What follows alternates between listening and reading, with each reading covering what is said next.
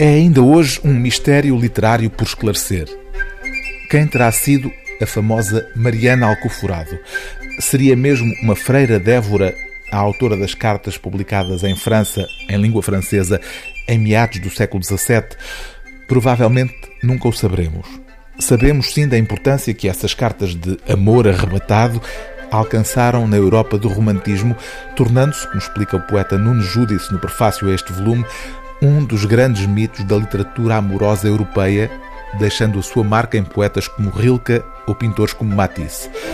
Mas este livro não se resume às cinco cartas que Mariana Alcoforado, seja ela uma figura real ou uma personagem de ficção, escreveu ao Marquês de Chamilly.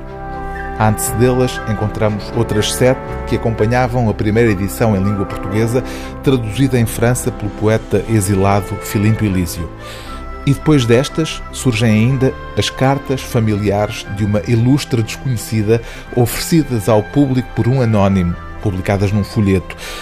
Também este conjunto de cartas chegou até nós envolto em mistério e é aqui que reside a maior originalidade desta edição.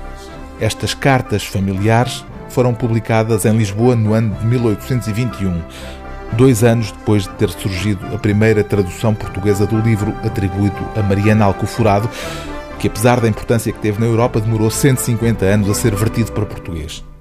E é aqui que Nuno Judice propõe uma tese interessante.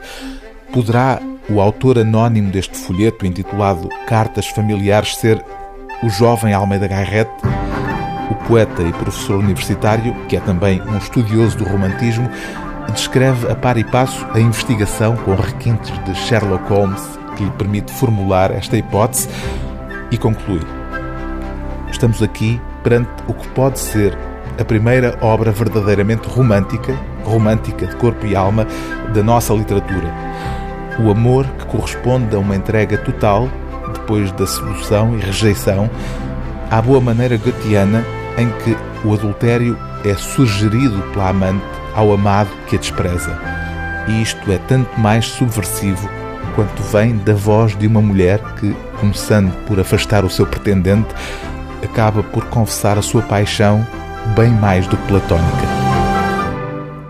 O livro do dia TSF é Cartas Portuguesas, reunindo as cartas de uma religiosa portuguesa, as cartas portuguesas atribuídas a Mariana Alcoforado, com tradução de Filinto Elísio, e as cartas familiares, textos todos eles de autores anónimos, responsabilidade editorial e prefácio de Nuno Júdice, edição Sibila.